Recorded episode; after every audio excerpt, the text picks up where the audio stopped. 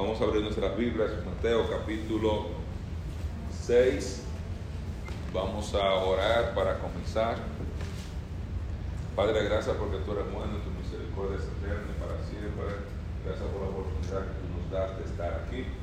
Gracias por la oportunidad que tú nos das de leer el libro de Mateo. Gracias por toda la rica y deliciosa y profunda enseñanza que tú nos das aquí, Señor.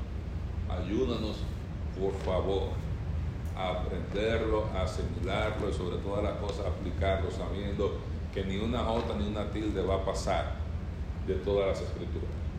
Y recordando que el que escucha esta palabra y así enseña, pero no la hace,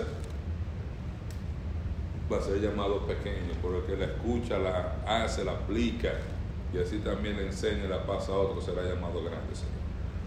Le pedimos perdón porque muchas veces estamos llenos de conocimiento intelectual, pero no hemos asimilado y bajado ese conocimiento al corazón, a las profundidades del alma, para aplicarlo en total sumisión a tu espíritu y a Jesucristo. Ayúdanos a poder tener el corazón sensible, Señor, para aplicar tu palabra en el nombre de Jesús.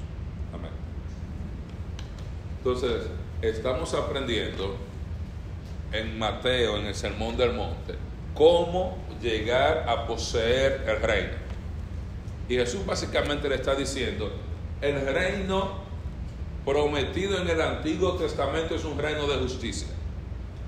Aunque tiene un aspecto terrenal, porque va a, va a pasar en la tierra ese reino milenial, no es un reino carnal.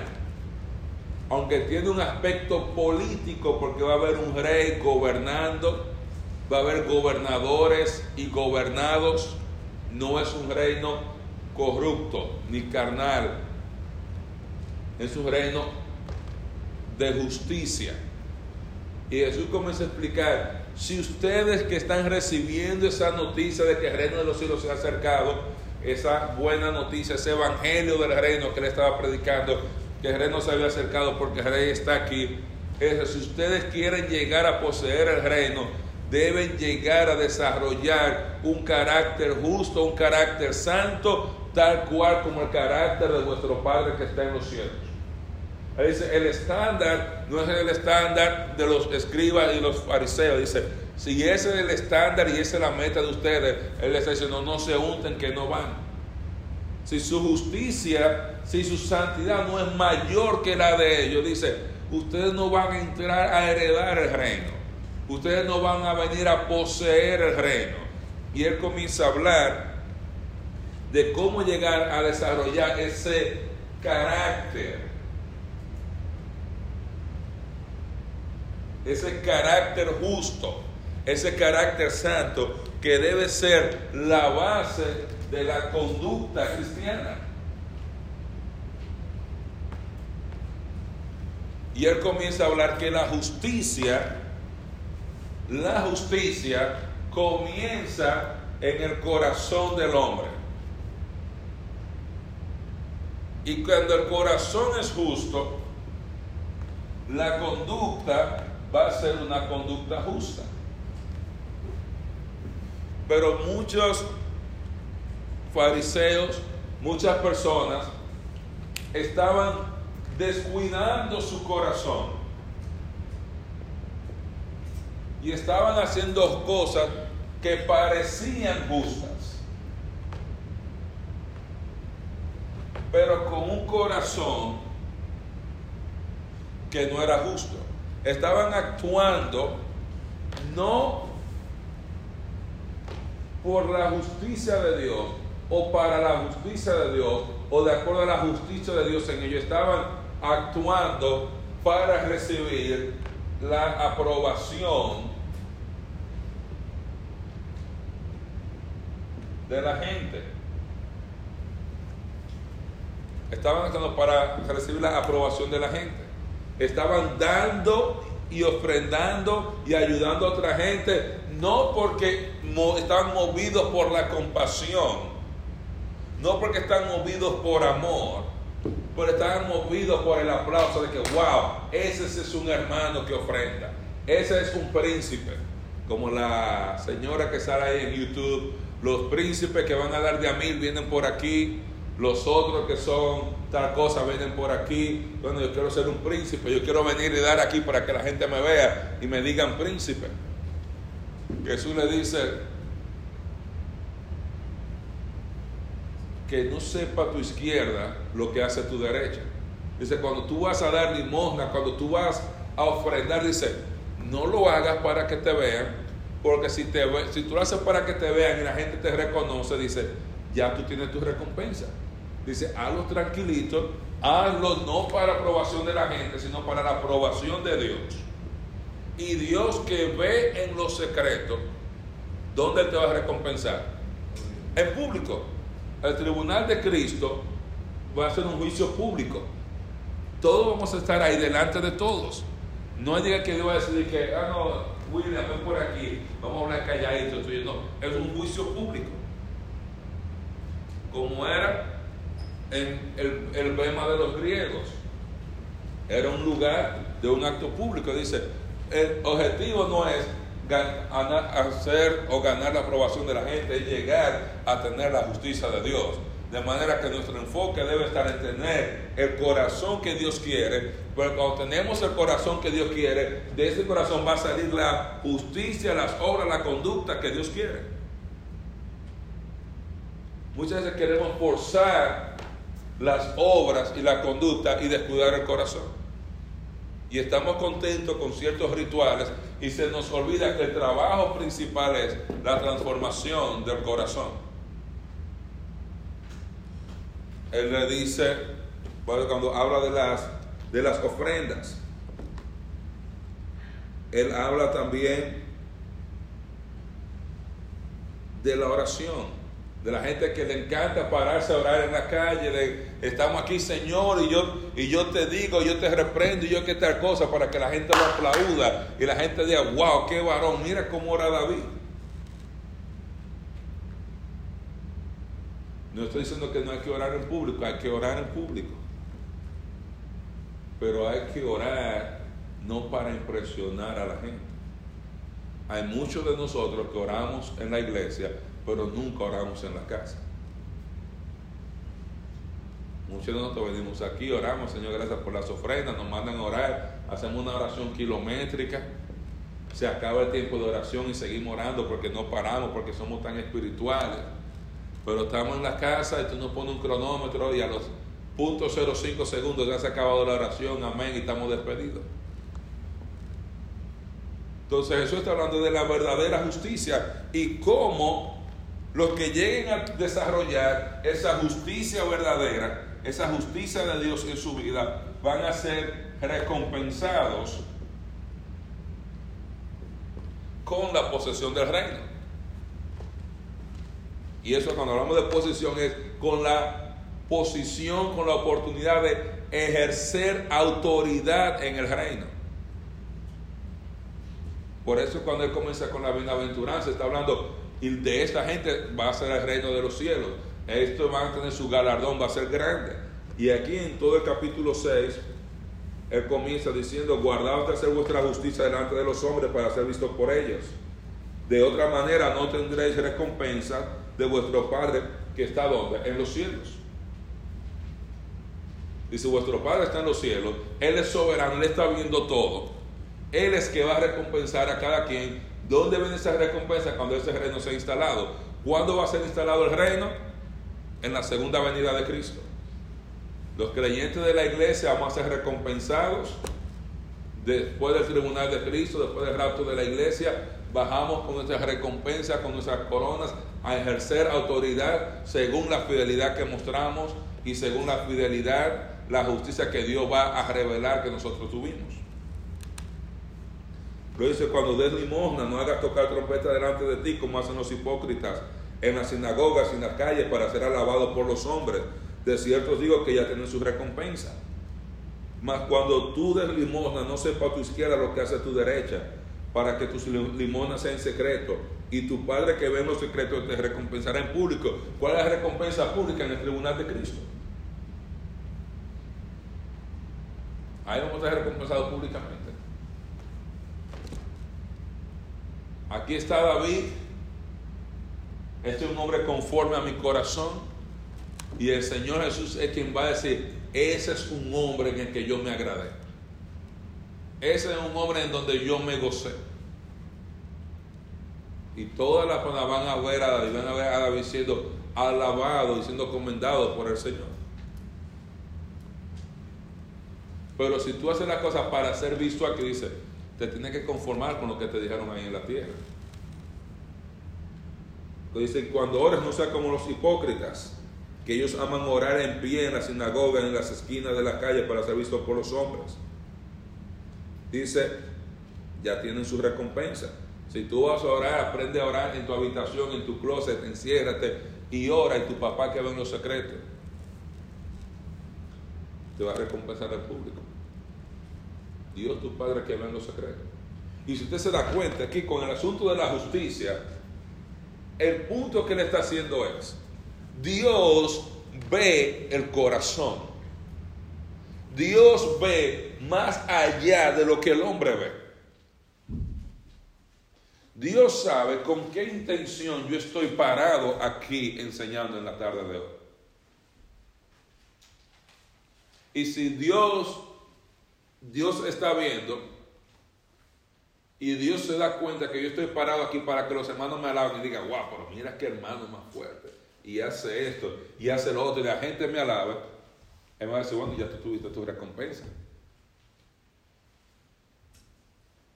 La clave está aquí que la justicia nosotros la hacemos por causa de Dios. Por causa de Dios. Desarrollamos corazón. Nos sometemos a Dios para desarrollar esa justicia. Él es quien va a evaluar la justicia. Por eso yo no debo estar tan preocupado por la evaluación de los demás que más de lo que yo estoy por la evaluación de Dios es interesante, a veces uno va a confrontar a un hermano por pecado.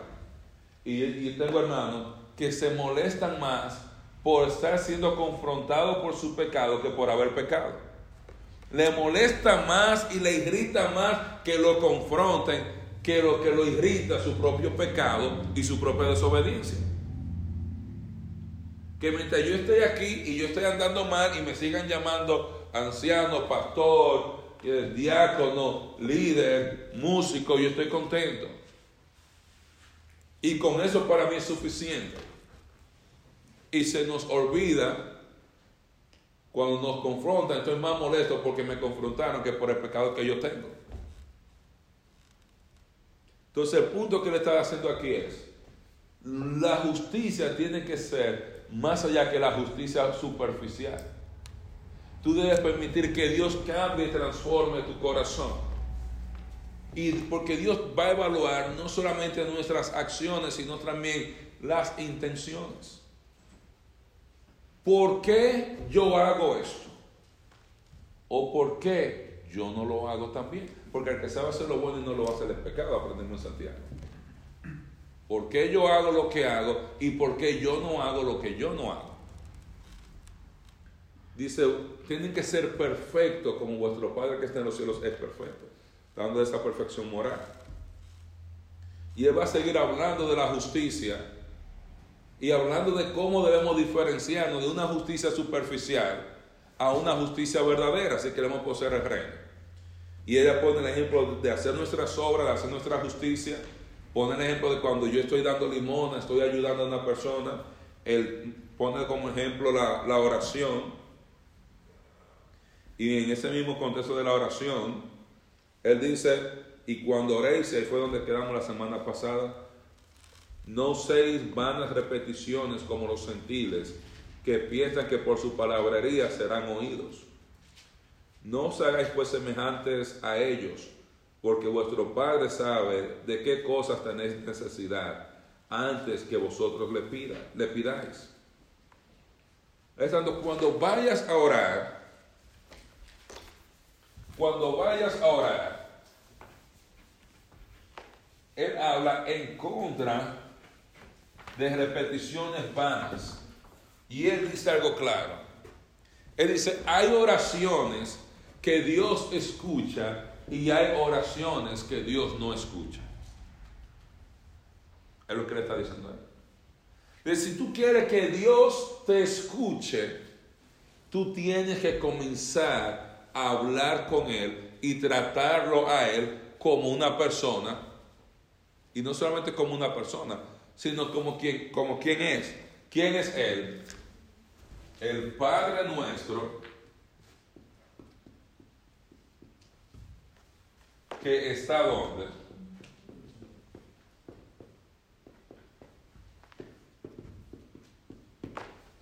Tú tienes que comenzar a tratar a Dios como el soberano que está en los cielos. Y cuando dice que está en los cielos, Él está por arriba de todo. No hay nada ni nadie por arriba de Él. Y por tanto, cuando yo me dirijo a Él, cuando yo hablo con Él, yo debo referirme a Él con reverencia, con respeto. Y no pensar que porque yo vengo mecánicamente y digo tres oraciones, tres palabras, que eso va a generar una conversación. Esta es donde yo venir delante de él con sumisión total. Dice, no uséis vanas repeticiones como los gentiles, que piensan que por su palabrería serán oídos. Entonces, hay un tipo de oración que Dios rechaza, ¿cuál? La oración superficial, donde tú estás repitiendo y repitiendo y repitiendo y repitiendo y repitiendo sin tú hablar con el Señor. Y mira lo interesante. Él habla de esto hablando de que Dios conoce nuestra necesidad. Desde que cuando yo voy a pedirle a Dios, dice Dios conoce mi necesidad. Aún antes de que yo le pida, pero cuando dice Él no quiere palabras, Él quiere decir que Dios quiere una conversación real con Él. Parte de la justicia es yo estar conectado con la fuente de la justicia. Yo no puedo ser justo, yo no puedo ser santo, yo no puedo vivir una vida agradable al Señor y no estar conectado a la fuente de la justicia, de la santidad. No puedo vivir una vida de poder desconectado de la fuente de poder. Hay una lección que yo aprendí de los abanicos.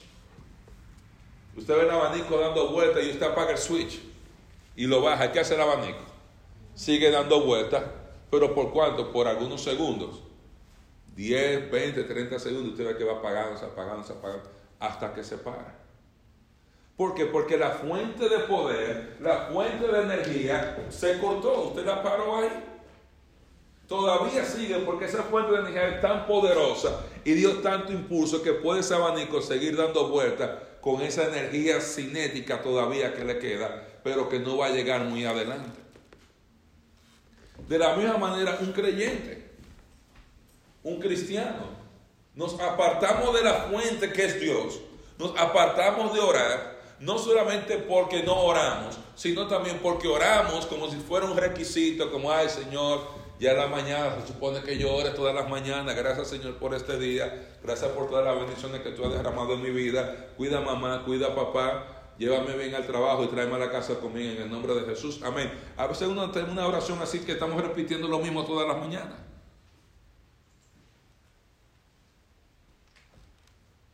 Y después criticamos a los católicos por el Ave María y por el Rosario y nosotros estamos haciendo lo mismo. La misma oración para levantarnos, la misma oración, repitiendo sin conversar con el Señor. Entonces, si queremos desarrollar la verdadera justicia, usted tiene que asegurarse de estar conectado con la fuente de poder. Y esa conexión con la fuente de poder viene de sumisión y viene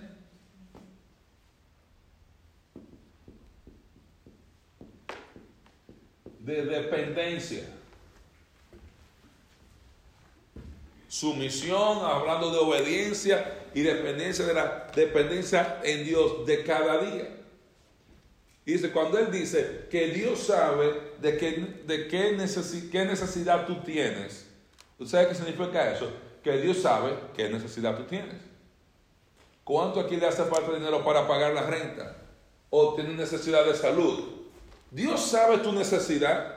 Él sabe la necesidad de Marvin, la de Marisol, la de William, la de Marisela. Pero Él quiere que tú y yo le hablemos a Él de esa necesidad. Dios tú sabes. Si Él sabe. Y él, y está contento de que tú sabes, de que Él sabe, pero Él quiere que tú hables con Él al respecto. Tú sabes, Señor, lo que estamos pasando. Ayúdanos. Él quiere que tú hables. Antes de que tú le pidas por esa necesidad. ¿Por qué? Porque eso es lo que muestra que tú estás dependiente de Él para satisfacer tu necesidad. La oración muestra nuestra dependencia en Dios y nuestra falta de oración muestra nuestra independencia de Dios.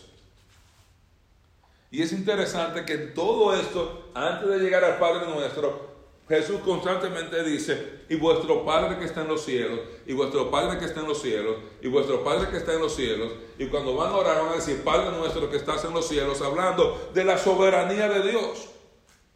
Cuando habla que está en los cielos, está hablando de que Él está en el tercer cielo. Usted tiene el primer cielo, aquí lo que nosotros vemos arriba de nosotros, el segundo cielo, las estrellas en el espacio, fuera de la atmósfera, el tercer cielo, allá donde está Dios, donde está la presencia de Dios, donde no hay más nada por arriba de Él. Cuando dice que estamos reconociendo que Él es nuestro Dios, nuestro Padre que está en los cielos, es que Él está por arriba de todo. No hay nada ni nadie por arriba de Él. Todo lo que Él mira, Él mira hacia abajo. Él no mira hacia arriba nada ni a nadie, porque por arriba de Él no hay nada. Y Él es soberano y puede ver todo desde arriba, desde su gloria y controla todo. Y cuando yo entiendo que Él es mi Padre que está en el cielo, estoy entendiendo que Él es el soberano, quien está en control y que pase lo que pase, Él va a hacer su santa y bendita voluntad. Y que cuando yo oro a Él, yo estoy reconociendo, Señor, tú eres el soberano. Y por eso yo traigo mi necesidad delante de ti, porque yo dependo de ti. Provee para mis vacaciones.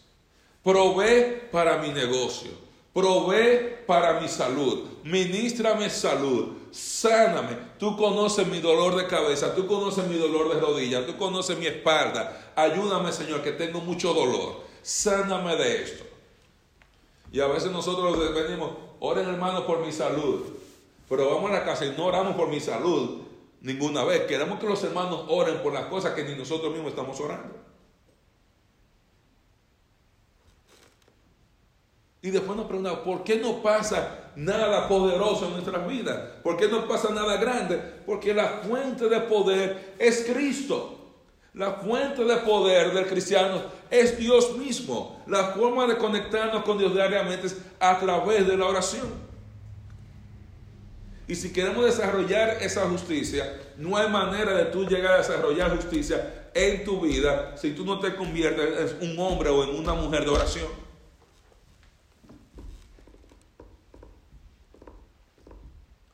Todas las cosas grandes que pasaron en la Biblia vinieron después de que la gente orara. Después de que la gente se aisló a orar. Después que la gente se puso a orar. Y después que las personas entraron en la presencia de Dios a orar. Mano, yo no puedo llegar a parecerme a alguien con quien yo no hablo. A los discípulos dijeron, oh, mira, estos parecen que son galileos porque, porque hablan como él. Usted se da cuenta con quién una gente se está juntando, usted ve cómo habla, cómo se viste, se está juntando con viajes de tigre. Hombre, se está juntando, parece que una gente que va a una iglesia así, porque mira cómo está hablando ahora. Porque uno coge cosas del ambiente. cuando tú estás constantemente hablando con el Señor, tú comienzas a coger cosas del Señor en tu vida. Igual como pasaba con Moisés, que ellos podían ver la gloria de Dios en el rostro de Moisés. Puede ser, no se pongan a repetir cosas. Dice, háblale. Háblale. Él conoce tu necesidad, pero Él quiere que tú le hables. Él quiere hablar contigo. Él quiere hablar contigo. El problema de Dios no es información. Él no es de que, Señor, yo te estoy informando que tengo un dolor terrible en esa rodilla. Él lo sabe. Lo que Él quiere ver es ese corazón derramado delante de Él. Hablándole a Él. ¿Sabes por qué?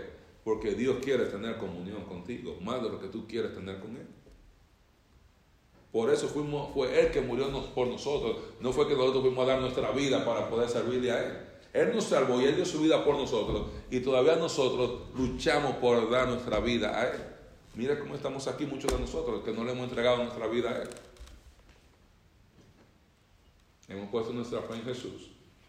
Pero nosotros seguimos manejando nuestra propia vida. Seguimos con nuestra propia agenda. Seguimos con nuestro propio horario. Seguimos con nuestros propios planes. Nuestra vida está planificada alrededor de cosas que yo quiero, de mis deseos, de mis anhelos. No alrededor de Cristo, no alrededor de su obra.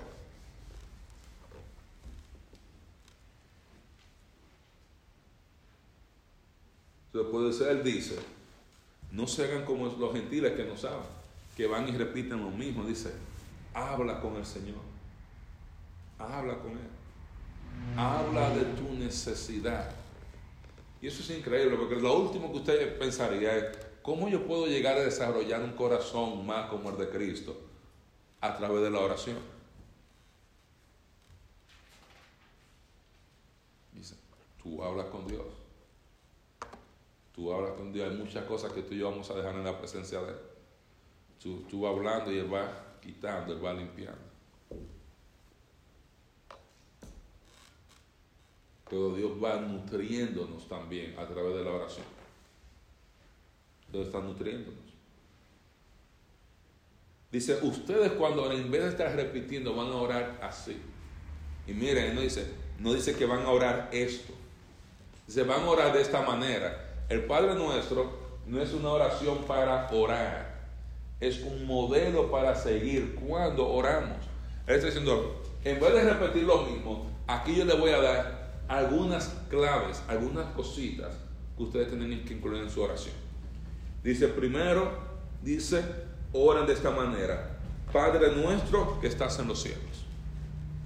¿Qué significa? Dice, primero reconoce la soberanía de Dios al momento de orar.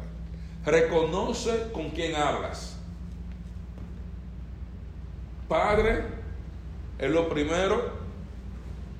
Entiende que para que esa oración sea escuchada, en vez de ser no escuchada como la de los gentiles que están repitiendo, lo primero que tú tienes que tener con Él es una relación de padre a hijo. ¿Cómo tú te conviertes en hijo de Dios? Tienes que aceptar a Cristo como tu Salvador. Y a todos los que les recibieron esto, a los que creen en su nombre, le dio potestad de ser hechos hijos de Dios. Padre, nuestro, todos nosotros. Habla de que está en los cielos, está hablando de su soberanía. Como decía alguien, en la vida depende de quien tú dependas. Si tú estás dependiendo de ti, estás dependiendo de Dios. Tú debes orar y no repetirlo, sino reconocer cuando tú vienes a orar, Dios, tú estás en control. Tú estás en los cielos, tú eres el soberano. No hay nadie por arriba de ti. Tú eres la autoridad. Tú tienes que reconocer con quien tú hablas. Es tu Padre y es al mismo tiempo el Dios soberano sobre todas las cosas. Esas dos cosas debemos entender. Padre y soberano. Padre nos habla de esa relación con nosotros, personal, y soberano de la relación de Dios con el resto del universo que Él creó y que Él gobierna. Y yo como hijo le estoy pidiendo a mi Padre algo en relación, no solamente que afecta a mi vida, sino que afecta a todo el universo que Él gobierna. Para muchos de nosotros se nos hace difícil esa palabra, palabra Padre, porque muchos de nosotros venimos de casa donde nuestro papá, nuestro padre no estuvo ahí. Y muchos de nosotros no sabemos lo que es un amor de padre, porque nuestro papá no estuvo ahí. No sabemos lo que tú tienes un papá que te bese, que te abrace, que te añoñe, que te ponga en las piernas, que te lleve al juego de pelota, que te lleve a la clase de esto, que esté ahí aplaudiéndote en las gradas, que viene y hace sacrificio para llevarte eh, a ir a pescar contigo o a ir a hacer tal cosa contigo. Y muchos de nosotros cuando escuchamos padre, escuchamos un padre tradicional hispano que tiene ocho hijos con ocho diferentes mujeres, que no está aquí, que un día da aquí, otro día está allá, tal vez llega tu cumpleaños, tal vez no llega, y por eso no significa nada. Y nuestro modelo de padre, de papá es, bueno, mi papá me abandonó y yo digo, padre, eres mi papá, mi padre, yo siento a alguien que me abandonó, pero el modelo bíblico, cuando habla de padre, es de un padre de amor que siempre está presente para nosotros. Y nosotros, a pesar del ejemplo que tuvimos de nuestros padres, tenemos que aprender a entender el amor de Dios. El hecho de que Él es santo y está por arriba de todas las cosas, entonces Él es un tipo de padre diferente. Él es un padre que siempre está ahí y siempre está disponible para sus hijos. Y eso cuando dice de padre, es una, la primera vez que usted ve todo el Antiguo Testamento, Dios, Adonai, Señor, Jesús va, dice, no que baja de dice, Padre, pone la oración un algo mucho más personal, algo entre un padre y un hijo. Dice, orar es una conversación entre un papá y su hijo, donde el hijo trae su necesidad a su papá. Le voy a poner un ejemplo. Mis hijos me llaman al trabajo, a veces me escriben, papi llama. Ayer Daniel me escribe, me dice, papi llámame, porque mami, estoy muy frustrado con mami. Mami me está diciendo cosas y yo no estoy de acuerdo con él. Y Daniel está enojado con su mamá y él me llama y dice, papi, mami me dijo esto y yo, y esta cosa, y ella no me entiende y tal cosa. Él quiere hablar conmigo, quiere hablar con su papá. Papi resuelve, habla con ella. Eso es lo que Dios quiere que tú y hagamos con Él. Padre, yo vengo aquí porque mira, tú sabes, esta situación está pasando en la iglesia, esto está pasando en mi casa, esto está pasando con tal fulano, ayuda. Eso es lo que Él quiere escuchar. Por usualmente vamos y tocamos tantas puertas diferentes antes de venir a la única puerta que debemos tocar. Por eso pasamos por pruebas, por eso a veces Dios nos quita todo alrededor porque hay veces que no sabemos que Dios es lo único que necesitamos hasta que Dios es lo único que tenemos. Y Dios te quita los amigos, te quita el dinero, te quita los hermanos, te quita todo. Y tú estás como Job, desnudo en el mundo, solo, rascándote tú mismo ahí, que no aguanta, no sabía cómo rascarte más. ¿Y por qué Dios permite eso? Para que hables con Él. Porque la mayoría de nosotros, mientras tenemos salud, dinero en el bolsillo, ¿por qué oramos? ¿Por qué oramos? Porque yo voy a orar y estoy saludando. Deja que, le, que vaya usted donde el médico y le diga, usted tiene cáncer, usted está orando todos los días. No hay nada como una enfermedad para estimular a la gente a orar. Entra una crisis, vamos a orar. Vamos a orar. Yo tengo personas que me llaman para orar pero usualmente en medio de las crisis. Ya mi mujer llamó un taxi y tiene la maleta en la acera. Pastor, venga, ore por mí. Ahora. Ahora. ¿Qué tú quieres que yo le diga al taxista? Que no se vaya. Ya varón, ya es muy tarde. Ya es muy tarde. Pero no queremos orar, no queremos traer nuestra necesidad delante de Dios. A veces entendemos que si yo tengo una necesidad y no está siendo satisfecha por mi esposo, ¿qué yo hago? En vez de llorar a Dios para que satisfaga mi necesidad, yo me encargo de hacerle la vida imposible a mi esposo para empatarme. No, hay necesidades que Dios la permite para que tú y yo aprendamos a orar y a depender de Él, como el aguijón de Pablo. Pablo dice, yo le he pedido al Señor ya que me lo quite varias veces. ¿Y qué me ha dicho? Mi gracia es suficiente porque mi poder se perfecciona en la debilidad. Dice, sigue ahí, sigue orando. Yo te voy a ayudar, y no te lo voy a quitar. Pero mientras Pablo tuvo ese aguijón, Pablo se mantuvo orando por esa situación. Mantenía a Pablo enfocado en la oración. Lo mantenía enfocado. Dice, en vez de repetir palabras vanas, habla con Dios como tu Padre. Él es soberano y trae delante de él todas tus necesidades, una conversación. Entonces, el primer punto que aprendemos es, reconoce con quién hablas. Estás hablando con tu Padre, tú estás hablando con el Dios soberano. Lo segundo que vemos en, el modelo dice, santificado sea tu nombre. ¿Qué quiere decir? Alaba provee adoración al Señor en medio de tu oración. Provee adoración, santificado, alabado, exaltado sea tu nombre. ¿Qué quiere decir? Que cuando tú vas a orar, tú tienes que aprender, si se puede decir así, a coquetear con Dios. A coquetear con Dios. Yo llego a mi casa, yo beso a mis hijos, le digo, oye, mi hijo querido, mi hija amada, bella, preciosa, la reina mía y tal cosa. Y tú comienzas, ahí tú ves que viene y mientras más le digo, más me abrazan y más me besan y más me miman. Dice, tú tienes que aprender a, a ser cariñoso con Dios, a alabar a Dios. Señor, yo te alabo, yo te exalto porque tú eres grande, porque tú eres hermoso, porque tú eres bello, por todas tus maravillas. Tienes que aprender a santificar, a glorificar, a exaltar el nombre de ese Dios soberano a quien tú estás orando. El problema de nosotros, como no reconocemos que nuestro Padre que está en el cielo como soberano, por eso no lo alabamos como soberano. Vemos a Dios como si fuera un ATM, donde tú pones la tarjeta de la oración, pones tu PIN y te salen billetes de oraciones contestadas. Es al momento de tú reconocer, Señor, tú eres el soberano que estás en los cielos. Yo por eso, yo quiero alabar y exaltar tu nombre porque tú estás en control de todo.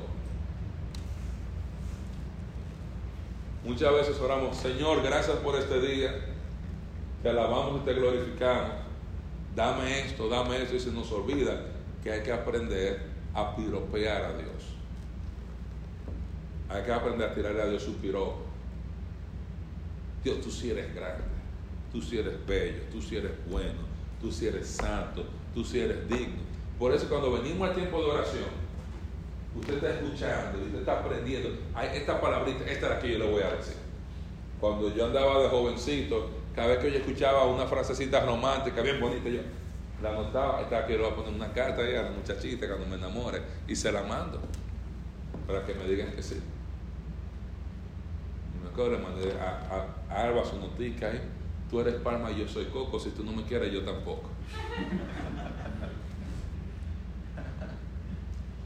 Napoleón con su espada conquistó los corazones, pero tú con tus ojitos, no. Napoleón con su espada conquistó las naciones y tú con tus ojitos conquistaste los corazones. Aprende cosas bonitas. Sabe todas las estupideces que yo hice con él. Pero usted aprende a notar y a tomar nota para usted ser cariñoso con Dios. Cuando usted viene al tiempo de adoración, hermano, qué bendición. Dice, es que yo no sé qué decirle. Ven al tiempo de adoración y usted va a aprender.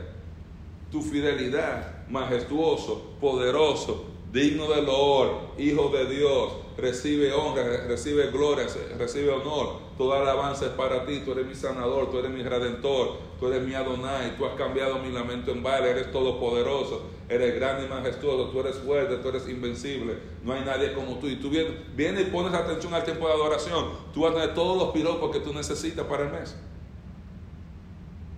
Usted comienza a poner canciones cristianas y usted va a comenzar a escuchar, ay, pero yo no le he dicho al Señor esto. Ay, yo no le he dicho al Señor esto. Esta noche voy a sorprender al Señor. Esta cosa que yo nunca le he dicho a veces, Señor, mira, muchas gracias por tal cosa. Señor, yo te alabo. Por el momento que tú reconoces que Él es soberano, tú debes tratarlo como el soberano. Hay algo donde hay que tener cuidado, porque muchas veces como no es que Diosito, Diosito, eso no es de Diosito. Eso Dios de que Diosito, no que, que, Dios es tan bueno que Diosito, no, no. Él es bueno, Él es tu papá, Él es Dios. Él es Dios. A veces queremos minimizarlo y cualquierizarlo. Y a veces lo hacemos para que los niños se entiendan, no hermano, ustedes eran niños le enseñan, Dios es Dios.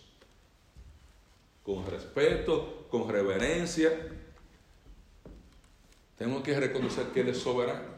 Y es porque la primera parte para tú alabar es tú reconocer que esa persona es digna de adoración. Hasta que tú no reconoces que Él está en el cielo, que Él es el soberano, tú vas a tener dificultad alabándole.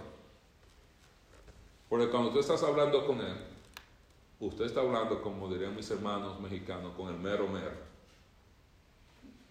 Dicen en el país, el que está pegado con Dios patea a los santos. Usted está hablando con el que es. Y ese soberano quiere que tú le ores, que tú le hables, tú reconociéndole a Él. Hermano, no hay nada que prepare el corazón más que usted comenzara a piropear a alguien. Lo que hacen mis hijos vienen, papi, tú eres el mejor papá del mundo. Tú eres tan fuerte, tú eres tan grande, yo te amo. I miss you. Y comienzan y me dan besitos. Tú me puedes comprar un iPad Air. Y ya yo sé, yo sé, vienen, me dan los dos tres piropos usuales, de cuando yo como que se están yendo así tan lejos, y yo estoy esperando qué es lo que quieren. Sabe que yo me lo disfruto. Yo me lo disfruto. Mientras me estén piropeando, que me pidan lo que quieren. Igual que el Señor. Él no tiene límite para lo que tú le quieras pedir. Mientras tú le estés alabando, Él está listo. Pero debemos aprender a ser respetuosos en la manera de orar. Incluso cuando oramos, en nuestro tiempo personal de oración, tenemos que aprender a ser respetuosos. El tiempo de oración del domingo tenemos que aprender a respetarlo también. Porque a muchos creemos que ah, el tiempo de oración es gran cosa y, y, a veces se nos olvida a quién que le estamos orando, Y después nos preguntamos, ¿y qué fue lo que pasó? Porque yo oré, si pues hay una oración que Dios no escucha. Y hay una oración que Dios sí escucha. Debemos reconocer, santificado sea tu nombre. Venga tu reino. ¿Alguien sabe qué significa esa expresión? Venga tu reino.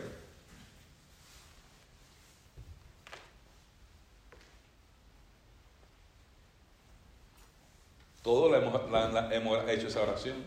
Todos lo hemos leído y en algún momento todos la hemos recitado y hemos querido orar esa oración. ¿Qué significa venga tu reino? ¿Cómo? Que venga a reinar. Que venga a reinar. ¿Que venga de dónde? Que venga cuál reino. Que traiga su reino prometido a la tierra. ¿Cuál reino prometido? Está prometido para en, el momento de que después de la que él viene como rey. ¿Y, eso es cuándo? ¿De qué reino está hablando él?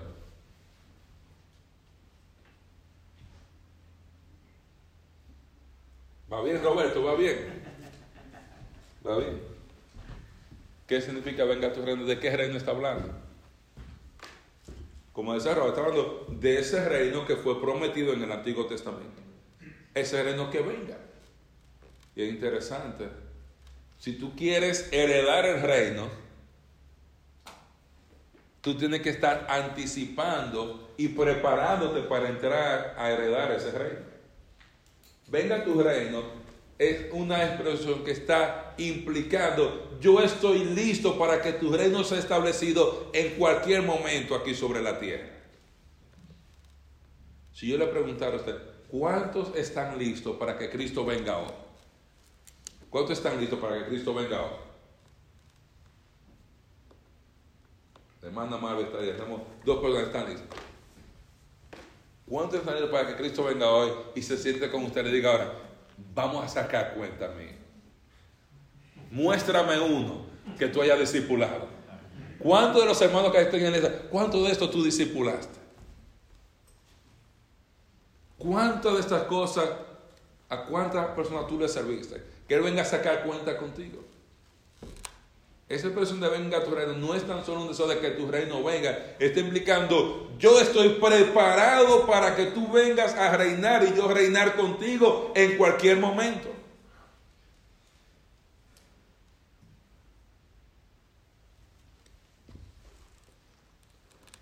El deseo de cada cristiano debe ser que Cristo venga cuando. Ahora, antes de que el pastor termine de orar, que por favor Cristo venga, que no, que no pase el siguiente versículo. Esa debe ser la oración de cada uno que Cristo venga en mi próximo, aliento, en mi próxima esperación. Pero no todos los creyentes están listos para que Cristo venga. Porque ¿cuántos de nosotros estamos aquí, estamos viviendo en desobediencia? Y yo digo, no, yo desobediencia, pero yo no mato, yo no bebo, yo no robo, yo no fumo. Usted está sirviendo, usted está haciendo el ministerio para el cual Dios lo llamó. Estamos evangelizando, estamos invitando a otros para que vengan a la iglesia, estamos discipulando. Estamos llenando la necesidad de alguien, estamos llenando la necesidad de otra persona, estamos en constante comunión con el Señor, estamos leyendo, estamos estudiando.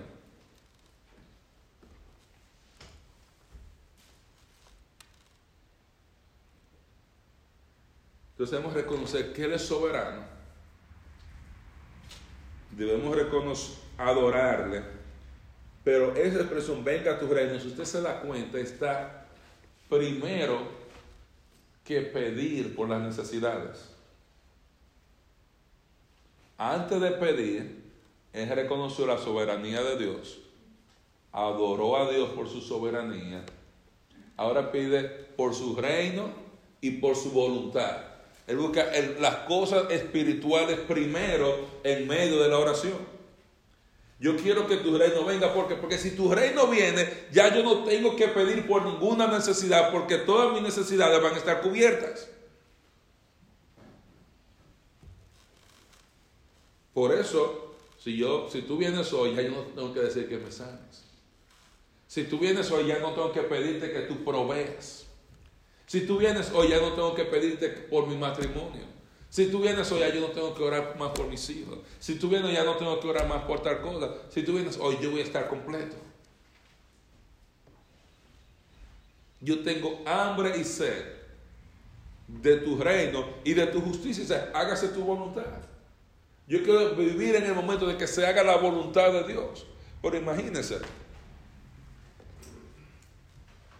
ese pero hágase tu voluntad, está implicando nuestro deseo, nuestro compromiso a hacer la voluntad de Dios y a ver la voluntad de Dios cumplida aquí sobre la tierra. Porque ¿cuántos quieren ver la voluntad de Dios aquí sobre la tierra? ¿Cuántos quieren ver la voluntad de Dios que se haga aquí sobre la tierra? William no levanta la mano, William no quiere contestar nada. Pues si tú quieres que se haga la voluntad de Dios aquí en la tierra, comencemos haciéndola en nuestras vidas, que es la voluntad de Dios en nuestra vida. Yo estoy listo aquí para ver la, que, que se haga la voluntad de Dios tuya en la vida de David, pero yo no estoy listo para ver la voluntad de Dios en mi vida. Cuando Él es soberano y tú reconoces su soberanía, que que se haga tu voluntad, no mi deseo. Porque mi voluntad está sometida a la voluntad de Cristo. No importa lo que yo quiera, yo voy a querer y voy a desear lo mismo que Cristo quiere, lo mismo que Cristo desea. Eso viene de un corazón que tiene justicia. Un corazón justo reconoce la soberanía de Dios. Un corazón que tiene justicia va a adorar a Dios por su soberanía. Un corazón que es justo está preparado y anhela el regreso de Cristo, anhela el establecimiento del reino y anhela ver la justicia de Dios aquí sobre la tierra porque tiene hambre y sed de justicia.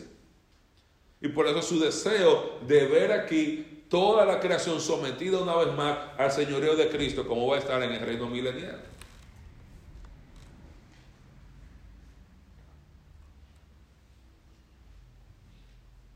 Cuando hablamos de la voluntad de Dios, o sea, de esa voluntad no permisiva de Dios. Porque hay una voluntad permisiva y una voluntad directiva. Ahora por voluntad permisiva hay cosas que Dios permite. No es el deseo de su corazón, pero Él permite cosas que pasan o su voluntad directiva, esto es lo que Él quiere que pase. ¿Y qué pasa? Cuando dice que se haga tu voluntad, que se haga única y exclusivamente aquí sobre la tierra lo que tú quieres, de la misma manera que en el cielo se hace única y exclusivamente lo que tú quieres.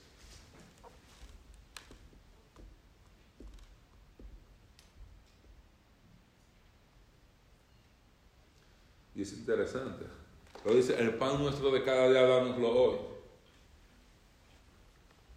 Dame el pan de cada día, hoy. Si tú no vienes hoy, dame el pan de hoy. Entonces yo voy a orar mañana que venga tu reino, pero si no vienes, sosténme hasta que tu reino venga. Cada día provee para mí hasta que tu reino venga. Mientras esté aquí sobre la tierra, yo necesito esa provisión especial tuya en este mundo caído. Ahí ya, después que yo reconocí su soberanía, después que yo adoré al Señor por su soberanía, después que yo mostré mi interés en las cosas espirituales, llorando por su reino y poniendo al Señor, yo estoy listo, estoy preparado para que tú vengas, yo quiero hacer tu voluntad, yo estoy haciendo tu voluntad, pero ahora yo no, me, no estoy contento con solamente hacerla yo, yo quiero ver tu voluntad en toda la tierra haciéndose, pero mientras ese tiempo llega, provee para mis necesidades aquí abajo.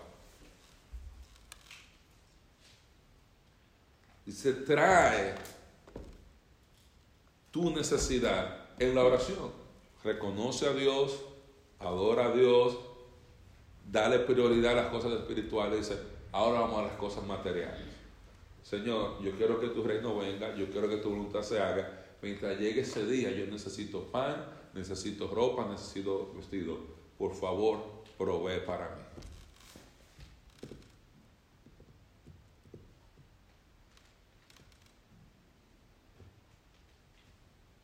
Luego dice, perdónanos nuestras deudas, como también nosotros perdonamos a nuestros deudores.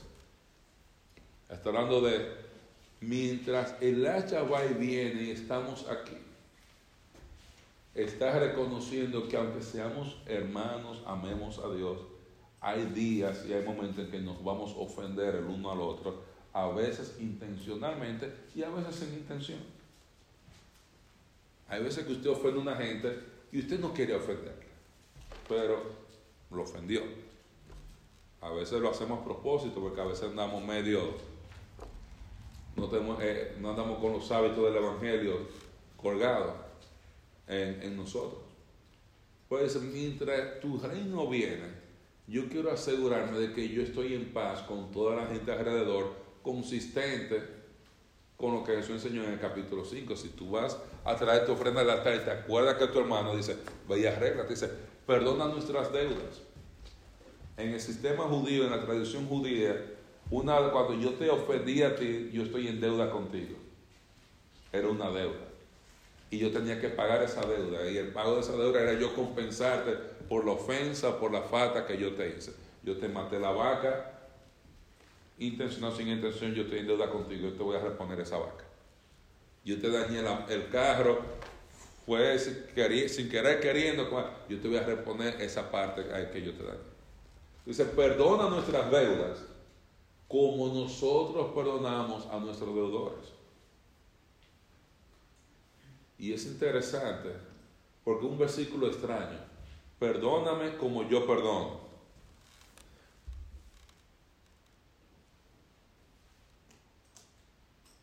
Y él está partiendo de la premisa que había enseñado anteriormente. Que si tú no perdonas, tú no vas a, poder pedir perdón. El que, el que guarda rencor y no quiere perdonar, no puede pedir perdón a Dios, porque si tú no perdonas a tu hermano sus ofensas, Dios tampoco va a perdonar tus ofensas. Y algunos de nosotros tenemos muchos pecados y muchos pecados retenidos porque el Señor no nos ha perdonado, porque nosotros hemos decidido no perdonar a alguien que nos ha dañado en algún momento. Y así, ¿por qué yo no avanzo en la vida? ¿Tú sabes qué? Porque lo que te hizo esa persona en el año 1996, en el año 84, que tú todavía te acuerdas como hoy, tú todavía no has perdonado eso. Y tú tienes décadas de cosas que están pendientes con el Señor, que están un por, porque hasta que tú no perdones esa ofensa, hay muchas otras ofensas tuyas que van a prevenir que Dios te bendiga porque tú estás todavía con esa ofensa, está en pecado delante de Dios. Está en pecado. Está en pecado. Y no nos metas en tentación, mas líbranos del mal.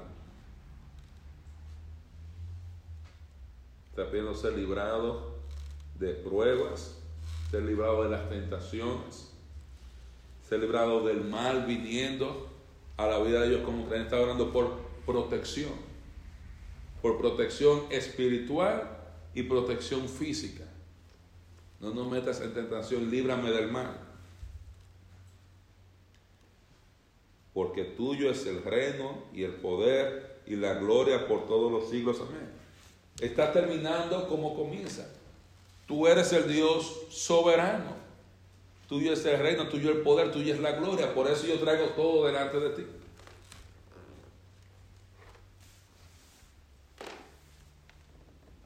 Entonces, ¿qué eso nos está diciendo? Si nosotros queremos tener una vida justa, una justicia que da, tenemos que estar conectados a la fuente de poder. Nos conectamos con sumisión a la palabra de Dios, pero también con oración, que demuestra nuestra dependencia. Y cuando oramos, debemos entender a quién oramos, al Dios soberano. Debemos alabarle por su soberanía. Debemos venir no a repetir cosas, sino a tener una conversación de verdad. Nosotros debemos aprender a tener hambre y sed de justicia y mostrar nuestra hambre y nuestra sed de justicia en la oración, Señor, venga a tu reino. Debemos tener deseo de la gloria y hambre de la gloria de Dios. Porque cuando decimos venga a tu reino, estamos hablando que tu gloria llene toda la tierra. Ahora, mientras llegue ese momento, provee para mí.